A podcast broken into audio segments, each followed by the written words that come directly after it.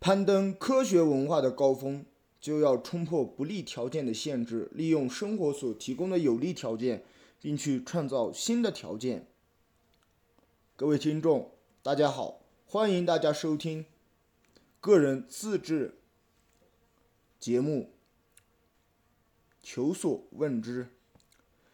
那么今天的话，我们将继续给大家带来 NASA 又一艘专门的木星探测器。那么回顾上几期节目的话，我们已经在最开始简单介绍了木星和 NASA 的概况，以及我们目前对木星的一些认识，然后回顾了先驱者的十号和十一号探测器，以及旅行者号的两艘探测器，再加上伽利略号探测器对木星的探索。那么，随着伽利略探索在木星上的坠毁呢，啊，时间也已经过去好久了。那么最近一次呢，NASA 又发射了一艘专门的木星火星木星探测器，那么也就是我们特别著名的朱诺号。那么本期节目的话，我们就跟大家一起来聊一聊这个朱诺号。首先还是像前几期节目一样，我们先介绍一下这个探测器的概况。那么中文名称的话，自然是翻译过来叫做朱诺号木星探测器，外文名字就是 Juno。发射日期是在。二零一一年的八月五日，入轨的时间是二零一八一六年的八月，制造商是 NASA 旗下的一个实验室跟这个洛克希德马丁公司，运载的火箭的话跟前面的都有所不同，那么是 Atlas V 这样的一个火箭，那么探测的对象的话，作为一个木星探测器，自然就是木星了，耗资是达到了十一亿美元。那么，朱诺号木星探测器呢，是美国宇航局，也就是 NASA 新疆界计划实施的第二个探测项目。那么，第一个项目早就已经于零六年发射的新地平线号探测器而结束。那么，这艘朱朱诺号探测器呢，啊，刚刚提到它是由美国的洛克希德马丁公司所建造的。那么，宇航局下的，也就是 NASA 下属的喷气式推进实验室。则是负责整个探测任务的运行。那么提到这个朱诺号，这个朱诺这个名字的话，我们先对这艘探测器的名字朱诺来个简单的介绍。那么，想必对这个西方的历史文化有所了解的，都已经知道了。朱诺呢，他是罗马神话当中的天神朱比特啊，他的妻子。那么朱比特当时是施展了这个法力，用云雾遮住自己。但是朱诺却能够看透这些云雾，从而了解到朱比特的真面目。那么因此，探测器也就取了这个名字啊，也就是为了借用其其寓意，希望它能够解开这颗云雾、云遮雾绕的气态巨行星隐藏的秘密。啊，虽然这个人类对木星的探测已经好久了，但是至今仍然有许多未解之谜。那么等一下，这个节目里面我们就会跟大家一起探讨一下这些简单的啊问题。那么按照惯例的话，我们要介绍一下这个探测器它携带的一些东西和它的动力装置。那么朱诺号上的话是装有九台探测设备，那么其中包括一部广角彩色的摄像机，啊，它主要目的是向地球发回这种彩色图像。那么，当朱诺号进入轨道以后的话，这个红外线和微波探测仪器将会啊工作。那么，它将会测量来自木星大气层深处的热辐射源。这些观测观测将会补充和证实先前对木星成分的研究，包括探测水以及氧的分布。此外，这会帮助了解木星的起源啊。同时，它还会。研究造成木星大气层诸多形态和现象的环流，同时其他仪器会对木星的引力场和两极的磁层的数据进行采集。那么整个朱诺号的观测任务是安排在二零一七年的十月完毕。那么届时探测器船将已经围绕木星达到三十三圈，最后会离开轨道，像之前的啊伽利略号一样正式坠向木星。此外呢，它还将通过使用其通讯设备来考察木星的重力场。那么，这是其重力科学实验项目的一部分。通过发射信号回地球并观察其多普勒效应，那么科学家将能够考察到木星的重量场以及对信号的影响。啊，再来讲一下这个朱诺号的动力装置。啊，那么这个朱诺号的动力装置的话，其实是跟之前的几艘啊探测器是有点不一样的啊。实际上，那么朱诺号也被人们称之为最环保的啊探测器。那么原因主要是因为朱诺号的话，它携带着三块，每块宽二点七米，长十米，大小相当于拖拉机的拖车啊这么大的太阳能板。那么这种太阳能。电池板的话，它具有高效的光能利用率，那么这也决定了其尺寸的庞大。那么刚刚已经说到了，整个长度的话，其实总的是达到了八点九米，宽度自然是呃二点七米，足以为五支标准的灯泡提供电力。啊，如果太阳能电池板面对太阳的角度进行优化的话，那么最大就可以产生啊大约十二到十四千瓦的电力。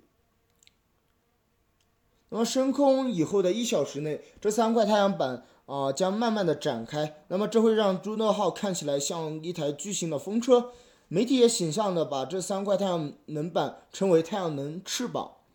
在一七年四月的话，也就是环绕了木星进行九个多月之后，朱诺号呢将会超过欧洲航天局的这个罗塞塔号彗星探测器，成为单纯依靠太阳能动力飞行里程最长的航天器。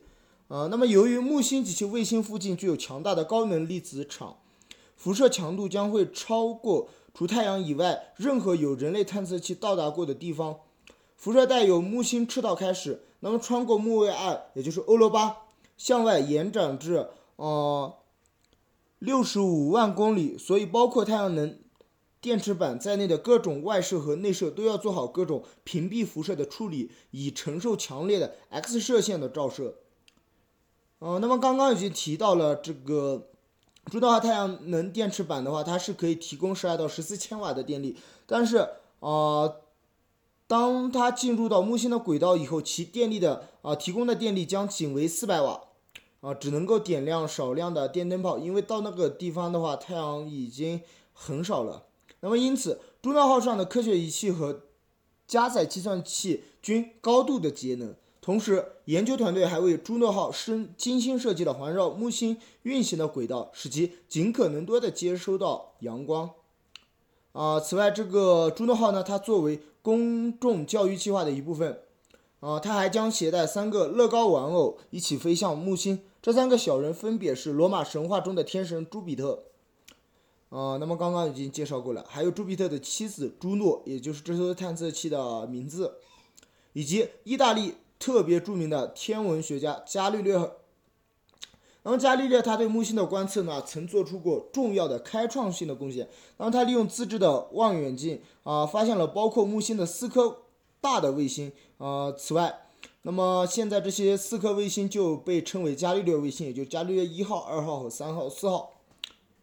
嗯，除此之外呢，此次探测器的话还将携带一块由意大利航天局提供的伽利略。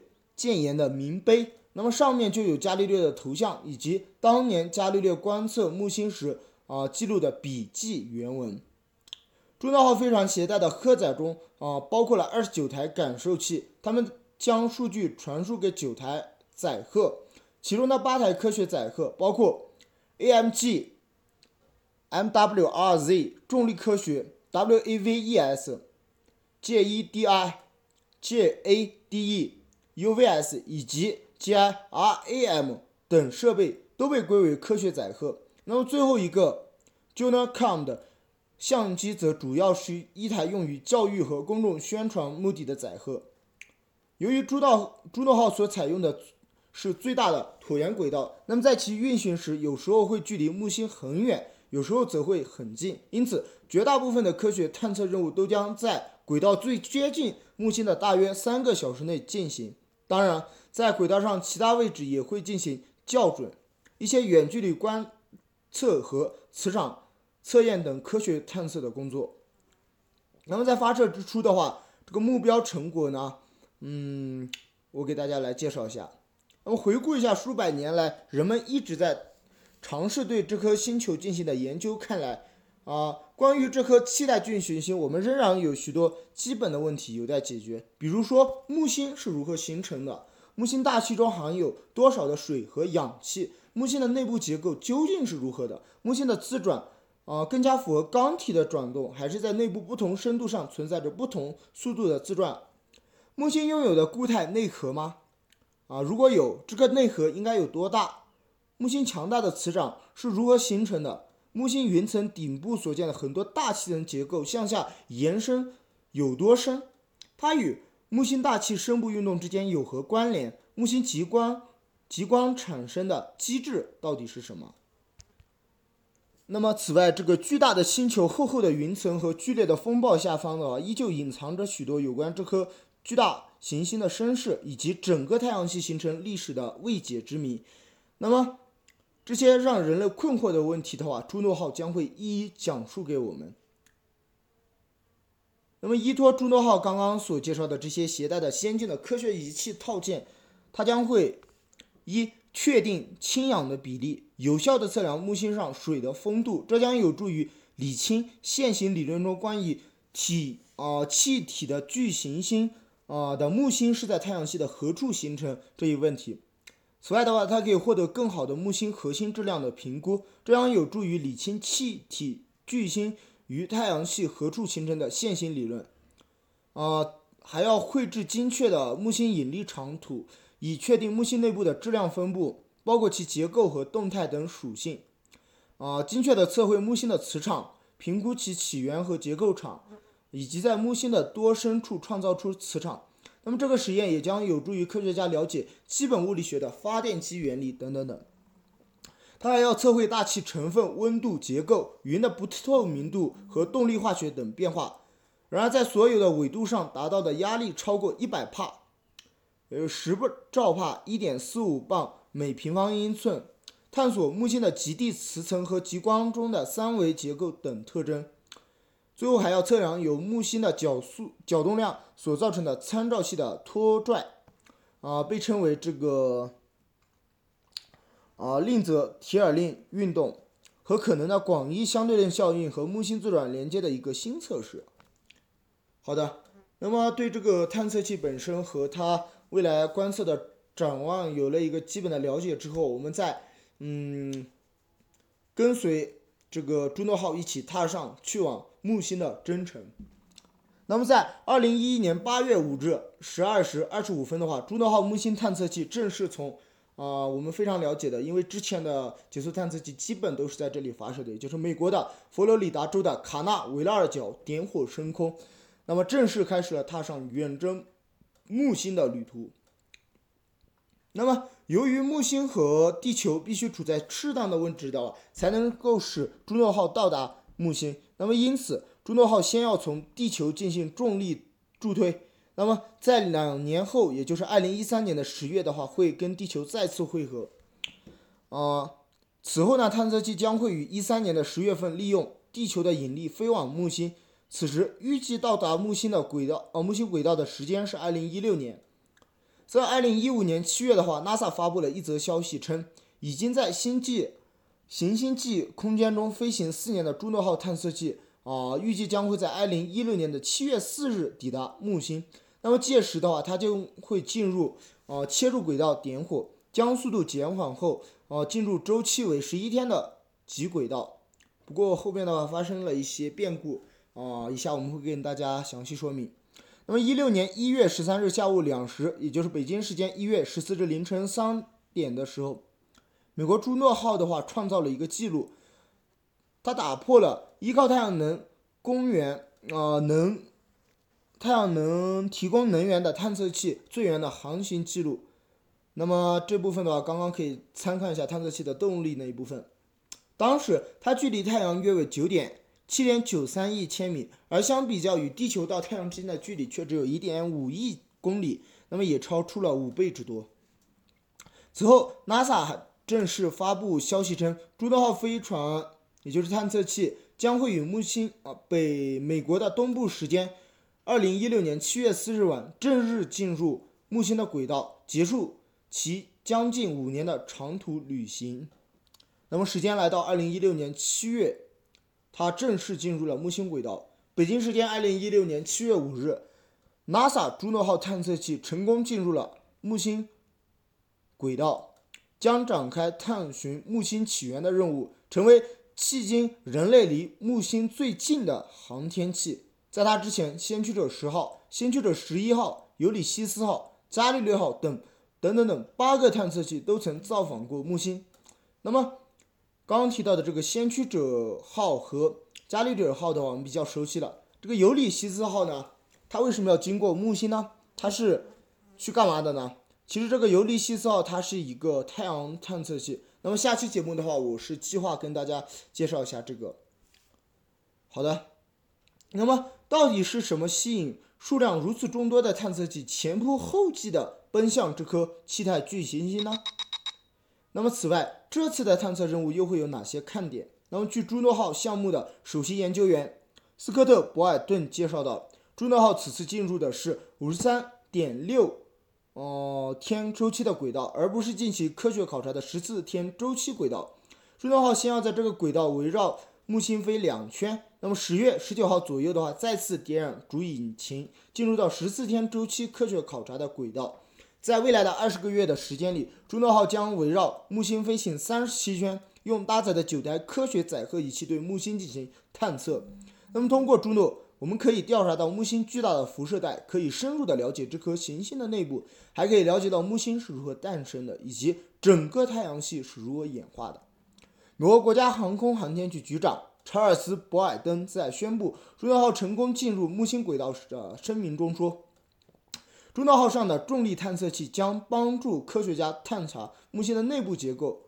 磁强计能够绘制出木星的磁场，并介绍其立体结构图。”那么，探寻木星时速高达六百一十八公里大风的肆虐之源，微波辐射剂将能够穿透木星的云层，深入其内部分析木星的气层的成分以及运动情况。那么，科学家们相信，朱诺号收集到的数据可能会使人们对木星、对太阳、对生命本身的理解等产生飞跃性的变化。在科学意义之外，中国科学院国家天文台的行星科学专家郑永春。还很关注项目的工程难度。那么对于朱诺号来说，去一趟木星并不容易。它首先需要克服地球的重力，飞离地球后还得克服太阳的引力。靠近木星以后，需要通过点燃主发动机，进而为木星的引力俘获减速，才能够进入木星的轨道。在围绕着木星飞行时，必须小心的避免与木星周围的强辐射带和碎片区。在太空飞行。五十九个月，跨越二十七亿公里以后，朱诺号进入木星轨道。为了确保朱诺号能够顺利的进入木星轨道，美国国家航空航天局提前关闭与进入轨道无关的所有设备，并让探测器执行了三十五分钟的入轨动作。为了应对木星周围恶劣的辐射环境，科学家们为朱诺号量身打造了一个重达一百八十公斤的钛装护盾甲。还对探测器上的处理器和电路经过特殊的防辐射处理，使其探测器围绕木星的轨道，以避开辐射强度最大的区域。此后，朱诺号将围绕木星运行二十多个月，收集有关该信息的核心和数据，绘制其磁场，并测量大气中的水和氨的含量。此外，朱诺号还会观察木星表面著名的大红斑，也就是一个持续了数百年的风暴。从而揭示其深层的秘密。朱诺号进入木星轨道之后，环绕木星的一圈的时间刚开始是五十三天。那么，它原本计划是要在十月十九日启动发动机进行变轨。刚刚是已经提到了，以使轨道周期减少到每十四天环绕木星一圈。但由于发动机的阀门出现了一些问题，朱诺号团队将推迟发动机点火，直到这个问题被修复。那么，至于这个问题的修复的话，当时任务团队是将辅助性推进器点火三十一分钟，微调了探测器的飞行速度。同日，因软件性能问题引起引起了计算机的重启，导致探测器进入到保护性的安全模式。那么，经团队任务会诊修复，短暂的卡壳的朱诺号恢复了工作，并将完成十二月十一日的近木点飞掠任务。北京时间八月二十七日二十时五十一分，美国的朱诺号探测器到达木星云层上方的四千两百公里处的近木点，以二十点八万公里每小时的绕行速度捕获有史以来分辨率最高的木星巨态云层图像。那么到二零一七年的二月二日，美国宇航局的朱诺号探测器的话，第四次成功飞越了木星。此次朱诺号探测器到达了近木点的最近距离，该探测器距离木星的顶端云层大约是四千三百公里。朱诺号探测器的八个科学勘测设备和相机在此次勘探中收集了大量的数据，目前都已经传回至地球。那么，在二零一七年的二月十八日，NASA 在评估了各项风险之后，决定放弃朱诺号探测器进入更低的十四日木星周期轨道，将其继续维持目前的五十三日周期的科学轨道，并进行更多的科考任务。然后我们再来简单总结一下探测器在探测木星期间所取得的成就。那么，首先需要说明的是。它将在那里遭受到强烈的宇宙射线的照射，那么其强度的话啊，自然是超越了太阳系中除了太阳以外任何有探测啊探测器造访过的地方。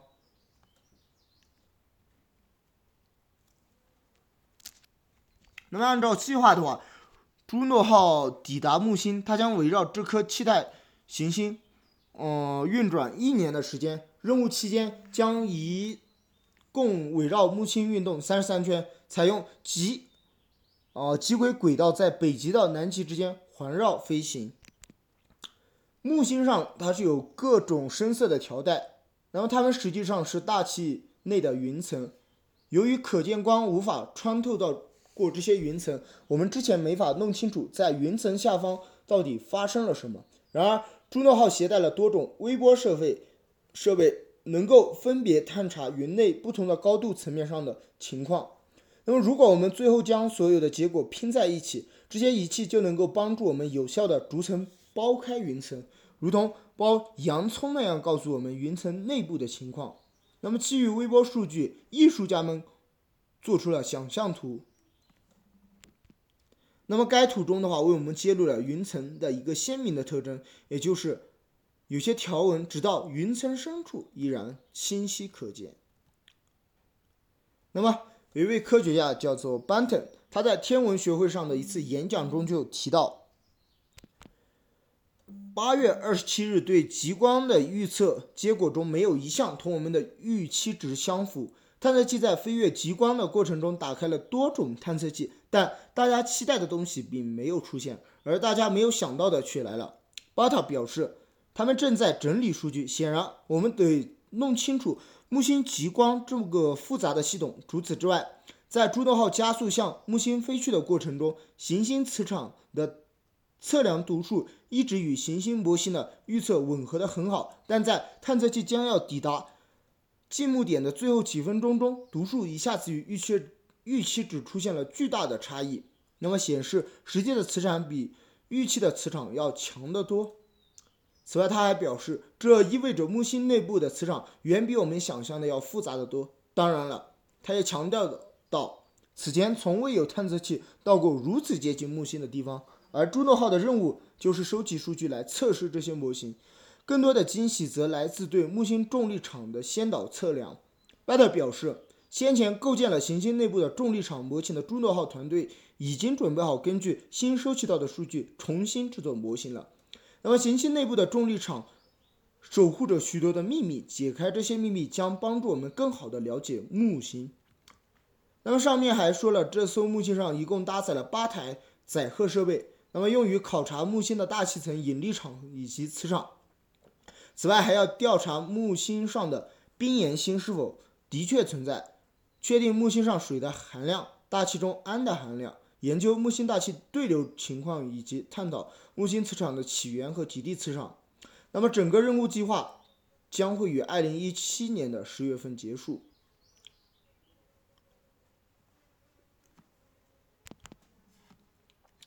那么，来到节目的尾声了。那么，在世界时间二零一七年的二月二十一日，NASA 如期正式宣布了放弃这一人类里程碑式的木星探测器“朱诺号”，因为它已经在错误的轨道上滞留了太久的时间。那么，团队不会再去寻找让其进入更加理想轨道的方式。那么，在节目的最后的，我们再来做一个稍微的总结。中段号木星探测器的总巡航距离超过了七亿十六呃一千六百万公里，速度将近超过啊十六万啊一百六十五万英里每小时，约合啊二十六万四千公里每小时。在一个地球年的时间里，它会围绕木星三十三次。那么最远的太阳能宇宙飞船朱诺号飞行距离超过了由欧洲航天局呃罗塞塔于二零一二年十月创造的九七点九一亿公里的距离。那么期间它创造的记录就有运行速度最快的宇宙飞船。那么具体来说的话，啊朱诺号的第二个记录创造。呃，就是在二零一六年的七月四日，那时的话，它是受到了来自木星的巨大引力。这个气态聚集性的巨大引力能够让正在移动的探测器速度达到每小时二十六点五万公里。那么这也使得朱诺号成为了运行速度最快的宇宙飞船。好的，那么关于这一艘最后一艘 NASA 的木星探测器的，我们就介绍到这里。那么，如果大家也对这类的话题感兴趣的话，欢迎大家关注我的微信公众号“求索问知”。那么，我们已经啊系统的介绍了好几个 NASA 用以观测木星或者说是途经木星、跟木星有所关联的探测器的啊一些基本的情况。那么，欢迎大家前来了解、分享、交流，谢谢大家。那么在节目的最后，让我们一起来欣赏一首世界名曲，叫做《巴哈瑞纳·马尼亚特》。